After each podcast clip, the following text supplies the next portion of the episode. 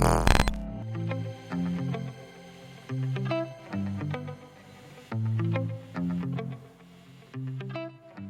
Olá, jovens! Está começando mais um episódio do The Briefcast. Eu sou Renato Mota, o editor do The Brief, a newsletter que deu origem a esse podcast. E hoje teremos um episódio de entrevista e uma coisa diferente para quebrar a rotina. Quem está ao meu lado virtual hoje é o Fabrício Moreno, head comercial da Adyen para América Latina. E para quem está desavisado, a Adyen é uma plataforma de soluções de pagamentos que se conecta diretamente com os métodos preferidos pelos consumidores na hora de comprar, online ou offline.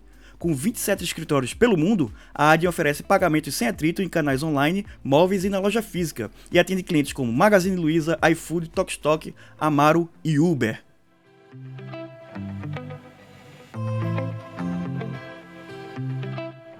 É, Fabrício, primeiro, muito obrigado por, por se disponibilizar de conversar aqui com a gente, né, com a nossa audiência. Queria começar perguntando que, assim, primeiro que é inegável que a pandemia né, transformou não só a nossa forma de comprar, é, e consumir, como também alterou nossa relação com as marcas e as lojas, né? colocando essa experiência é, é, mais humanizada, mais customizada em primeiro plano.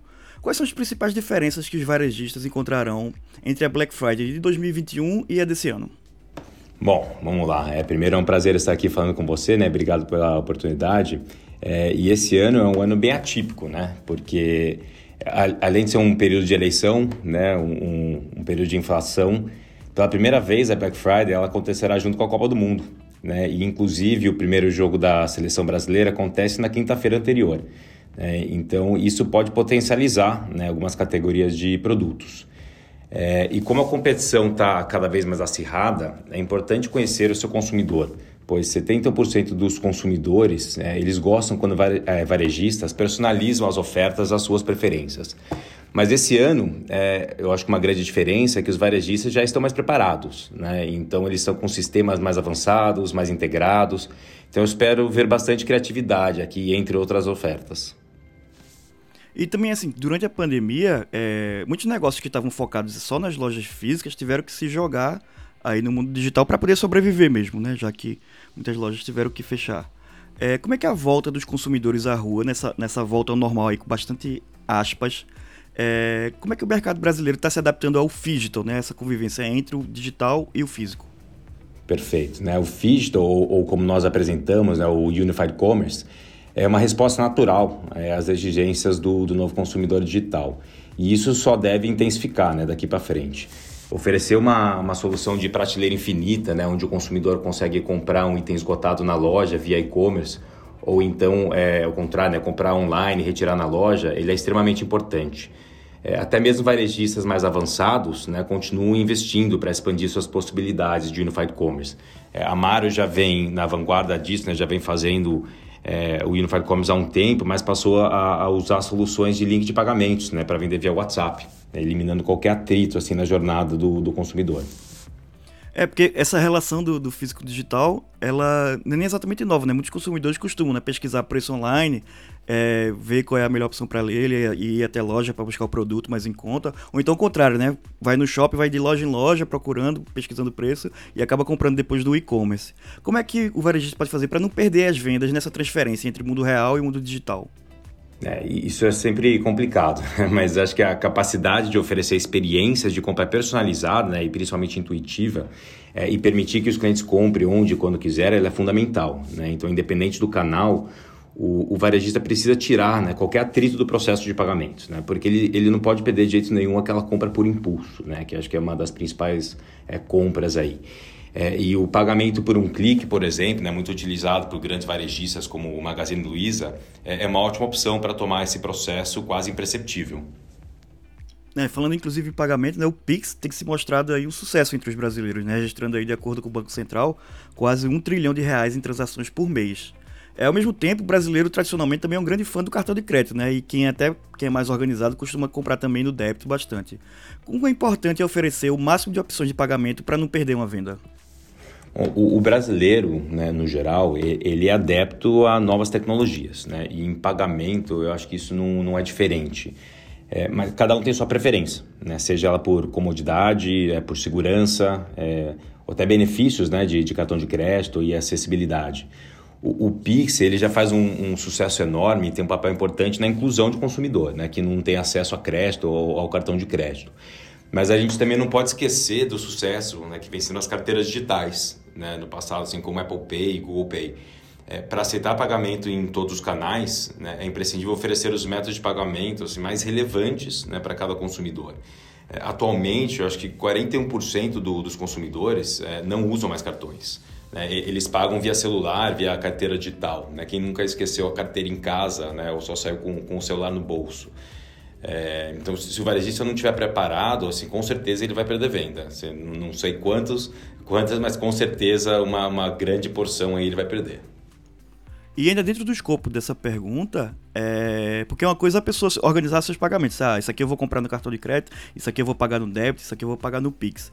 Mas pro lado do varejista, como é que ele pode se organizar para conseguir faturar e se planejar é, aceitando tantos meios de pagamentos diferentes? Pensando em, em, tecnologia, né, assim, dentro do ecossistema de varejo, você tem muitos e muitos sistemas. Né, e isso acaba trazendo muitos desafios operacionais né, para o varejista. Então, quando a gente fala de, de pagamentos em si, né, bem, bem focado, é, é, importante concentrar todos os métodos de pagamento junto com o adquirente único, né, como a ADIN.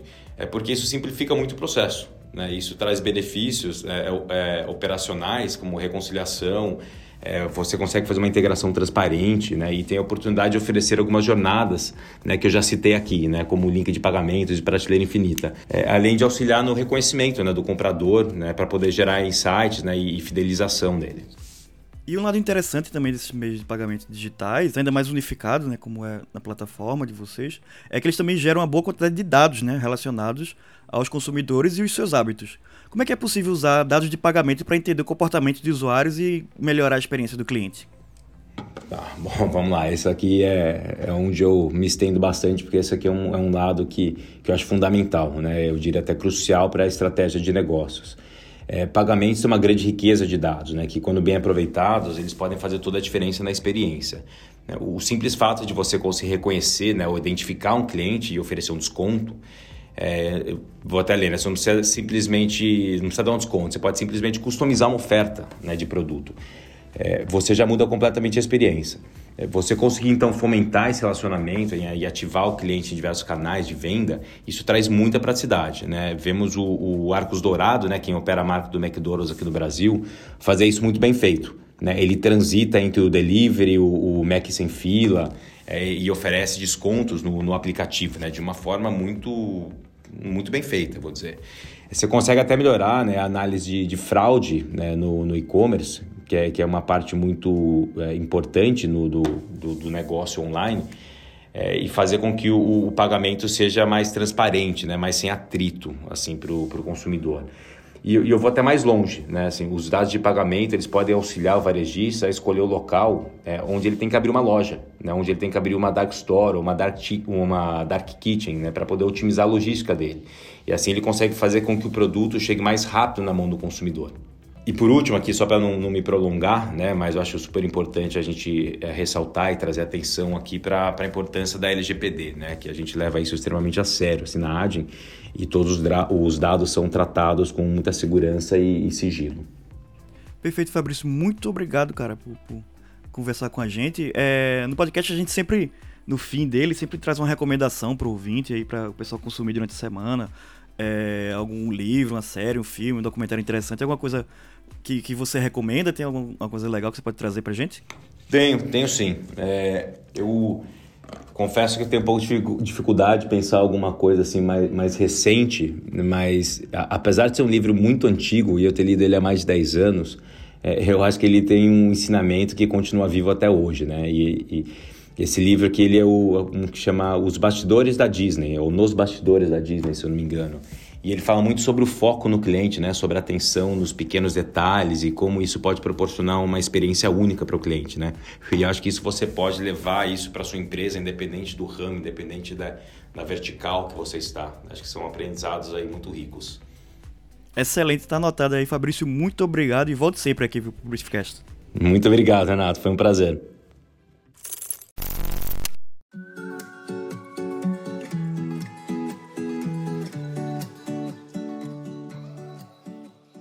Muito bem, voltando à nossa programação normal, estou de volta aqui com o nosso querido Marcelo Gripe. aí, Marcelo, tudo bom? Beleza, e você? Tranquilíssimo. E depois dessa entrevista legal aí com o Fabrício, vamos para as rapidinhas da semana, começando aqui com uma notícia que vem lá dos Estados Unidos, o presidente norte-americano, o Joe Biden, é, mandou um perdão geral para todos os presos por porte de maconha e pedirá aos governadores dos estados que perdoem os delitos simples de porte estadual, né? Isso aí pode equivaler a milhares de indultos, que em muitos casos né, impedem essas pessoas de receber oportunidade de emprego, aí, moradia ou educação. É, o Biden disse também que pedirá ao secretário de Saúde e Serviços Humanos que comece uma revisão geral de como a maconha está sendo tratada como droga sob a lei federal, né? Ou seja, a ideia dele é, é acho que é descriminalizar aí, de uma forma geral a, a posse, né? De, de, maconha, já que em vários estados nos Estados Unidos também já é liberado, né? O, o consumo e de repente isso é um passo aí até para tirar esse estigma social, né? Da maconha de forma geral e poder se beneficiar também aí com, com estudos, né? Científicos em relação a isso. É, achei bacana, achei legal aí o que, que o Biden fez.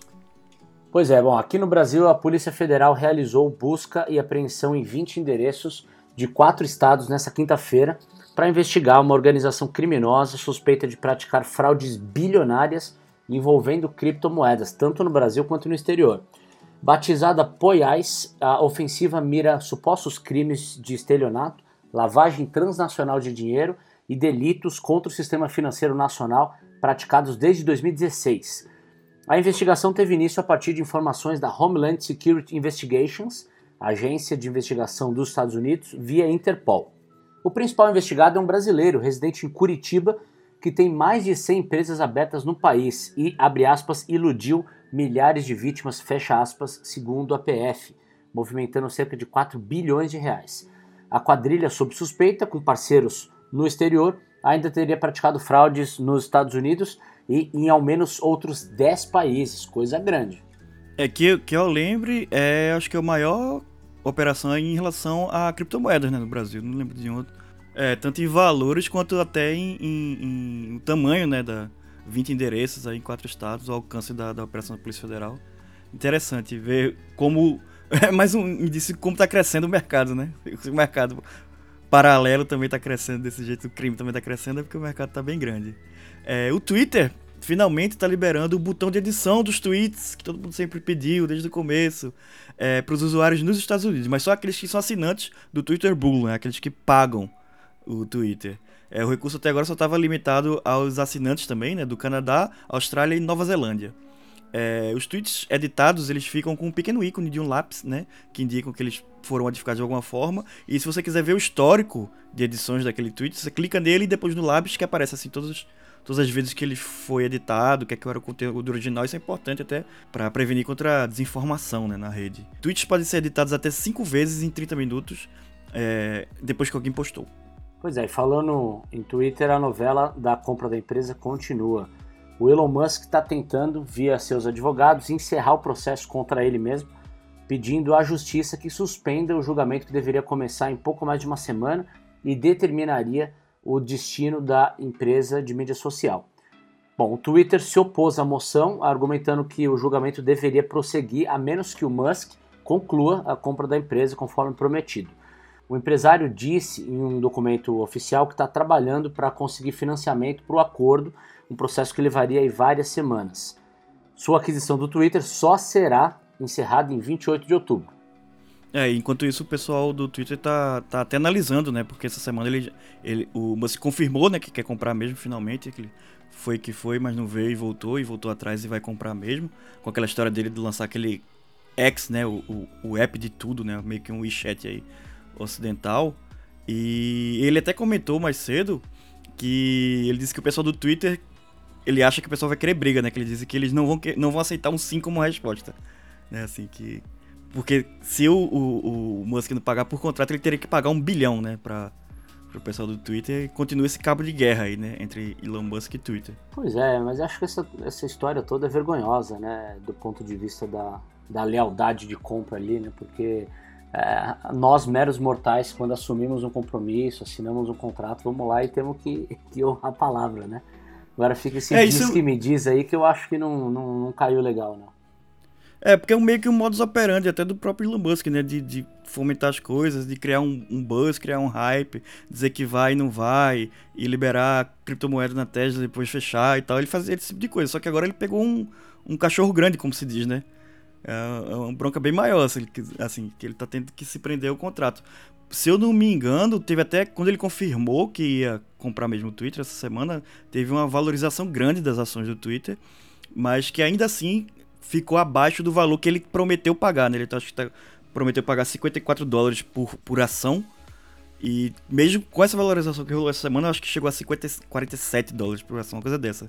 Ainda assim, é, ele está oferecendo pagar muito mais do que o Twitter vale no mercado. E isso é uma das coisas que o pessoal fala que ele teria desistido por causa disso, né? Que ele estaria pagando caro. E ele não quer pagar caro por um produto que, que segundo ele, está cheio de bots. Né? É, o número está sendo ventilado aí, é 44 bilhões de dólares, né? Mas o que eu gostaria no de... Total, né? No, no total, assim. é, no total. O que eu gostaria de chamar a atenção é que, é que tem todo um ecossistema envolvido, né? Tem, tem os funcionários do Twitter, tem os acionistas do Twitter, tem bastante gente que está que fica nesse que fica é, à mercê do, do, do, do, suspense da novela, né? Não, e aí você junta com esse, o mercado do jeito que está, assim, com várias empresas grandes também passando por dificuldade, Meta, é, congelando contratação, Google também e tal, e o pessoal do, do, do Twitter sem meio que perdido, né? É, é, sem saber para onde ir, né? Porque eles não querem, né? Uma boa parte dos, dos, funcionários lá no começo já disseram que não queriam que o Elon Musk comprasse. E ficam suspensos, né? Eles ficam sem saber o que é que vai acontecer, né? Essa indefinição, realmente, como você destacou aí, é, é problemática né? para muita gente. E vamos passar também para nossa indicação semanal, minha, nossa dica da semana para você curtir. Minha dica vai parecer meio bizarra, mas eu explico depois que é o, um, um, reality show e um seriado que eu assisti sem compromisso, gostei muito, que tá estreando a segunda temporada agora, por esses dias na, na Star Plus, que é o D'Amelio Show, The D'Amelio Show, que é um, um, reality show que ele mostra a vida de uma TikToker, que é a Charlie D'Amelio, que ela era a TikToker mais popular do mundo até bem pouco tempo atrás, né, quando o Kaby Lame tomou o posto dela de mais seguido. Mas ela continua sendo uma das figuras mais populares do TikTok, ela faz umas dancinhas lá e tal. Ela tá até no, essa, esses dias, ela tá participando até do Dancing with the Stars lá no, nos Estados Unidos. Enfim, ela é uma menina super nova, acho que ela tem 18 anos agora, ela é bem novinha. Ela estourou no, no Twitter justamente durante a pandemia. É, e ela tinha, sei lá, uns 15, 16, 17 anos. Ficou super popular, se, saiu da cidade que ela morava lá no interior dos Estados Unidos para morar em Los Angeles e tal. Tá super rica agora, ela é a família dela inteira. E esse reality show mostra ela, a irmã, o pai e a mãe. E é muito legal porque ele começa. E eu, eu assisti nesse espírito, comecei a assistir nesse espírito. Ele começa meio com uma coisa meio Kardashian Show, assim, mostrando a vida da menina na mansão em Los Angeles e fazendo TikTok. Mas já no primeiro episódio, a partir do segundo principalmente, entra numa espiral de virar meio que uma denúncia sobre os males do cyberbullying. Porque a menina, ela é altamente massacrada na internet e por causa disso ela tem vários problemas e é psicólogo e é psiquiatra, e ela tem muita dificuldade e o seriado meio que mostra isso assim, é, ela lidando com essa realidade assim, ela tentando se manter sã de alguma forma no meio desse universo de, de, de, de celebridade de internet, de influenciador e tal. E é muito louco assim, bem interessante você assistir porque mostra como é como é a vida de, que não é uma, uma, uma, vida fácil, todo mundo, muita gente aspira, né, crescer influência e tal, acha que é uma coisa legal, e não é, e mostra até como um, um pouco do conflito de, de, de, gerações, né, porque ela é uma menina bem nova, ainda é menor de idade, e ela tem umas preocupações, por exemplo, assim, sem dar muito spoiler, por exemplo, tem uma cena que ela tá, ela fez uma, uma linha de roupas lá com, uma marca famosa, e aí ela tá com o pessoal da marca ajudando lá a, a desenhar a roupa, e aí ela faz uma calça que tem vários doodlezinhos né, desenhados e um deles é um Yang. E ela pergunta: oh, a gente pode usar essa, esse, esse símbolo na roupa, não tem problema. E a pessoa da marca fala: Não, a gente pode usar, não tem problema não. É, não tem royalties, né? É, é livre de, de, de, uso. Ela fez: Não, ela pergunta assim: Não, mas a questão não é essa não. Eu quero saber se eu posso usar, se eu vou ofender a religião de alguém, se eu vou ser mais massacrada na internet se, quando eu lançar essa calça. Assim, ele, ela já tem esse tipo de preocupação na cabeça dela. Tem outra cena lá que ela é escolhida, uma das pessoas mais influentes do, do, do mundo da, daquele ano pela Times. É, e ela fica apavorada, porque os pais dela querem que ela grave um vídeo de agradecimento, o assessor de imprensa quer que ela grave um vídeo, e ela não quer de jeito nenhum. Primeiro, porque ela não entende o que é, que é ser uma das pessoas mais influentes do mundo pela Times, porque ela é uma menina, ela não sabe o que é, que é a Times, ela não e quando ela pergunta, ó, oh, quem mais que ganhou esse prêmio aí, pra eu ter uma noção? Aí o pessoal fala, ah, várias pessoas famosas, médicos da Covid, ela, gente, vocês são completamente loucos. Eu não posso me colocar na mesma categoria que essas pessoas, eu vou ser massacrada completamente, enfim. É, é muito interessante de ver. É, eu vi a primeira temporada, não vi a segunda ainda, estreou, acho que tem um, ou dois episódios só, mas tá lá no, no, no Star Plus. Recomendo aí se você quiser entender um pouquinho mais de, de internet, desse mundo de, de celebridades, de influenciadores, é recomendadíssimo, é bem legal. Pô, que legal. Bela dica. Bom, a, a minha dica é inspirada aí no clima de eleições, de segundo turno tá chegando, mas sem polarização. Eu vou recomendar um livro chamado 50 Discursos que Marcaram o Mundo Moderno. Incrível. Um livro muito legal que traz é, muitos discursos, discursos de políticos, né? mas também é, celebridades e figuras importantíssimas do século XX, por exemplo, Lenin, Gandhi, é, Einstein, e também o pessoal né, um pouco mais novo ali, Luther King, Malcolm X, Mandela, né, Bin Laden, e tem também um brasileiro na lista, Ulisses Guimarães, ex-deputado federal é, opositor à, à, ditadura militar, né, e, que foi o presidente da Assembleia, Constituinte, da Assembleia Nacional Constituinte de 1988 aqui no Brasil. Então é um, é um o, livro... o discurso Oi. O discurso do Dr. Willis, do Dr. Ulisses. O discurso do Dr. Ulisses é o da o da da Constituinte? Da Constituinte, exatamente. O famoso, o famoso. ódio e nojo. É, é isso aí. É isso aí. Esse discurso é excelente. É. Super super poderoso. E, e, e, é um livro muito interessante para você entender construção de raciocínio mesmo. Você, é, gostando ou não né, do, dos discursos, é, é uma aula de, de, de, posicionamento, de oratória. Eu recomendo bastante. E, e também, claro, um, uma lição sobre história. Serve para várias coisas, né? Para você se inspirar, para você estudar, né? Criticar. né? Como você se apresentar, né? É, criticar é interessantíssimo. E conhecer até um pouco de história também. Sim, dessas pessoas também. É, e o contexto, né? O contexto do, do mundo, nas mais variadas épocas. Perfeito. E reforçando as palavras do Dr. Ulisses aí, ódio e nojo à ditadura. E a última indicação, aquela de sempre da semana, assine a newsletter do The Briefing, www.thebrief.com.br. A gente também está no Instagram e no Twitter, no arroba TheBriefOficial. Feedbacks e comentários você pode mandar sempre para o newsletter arroba e é isso aí. Até semana que vem, seu Marcelo. E é isso, até semana que vem. Falou.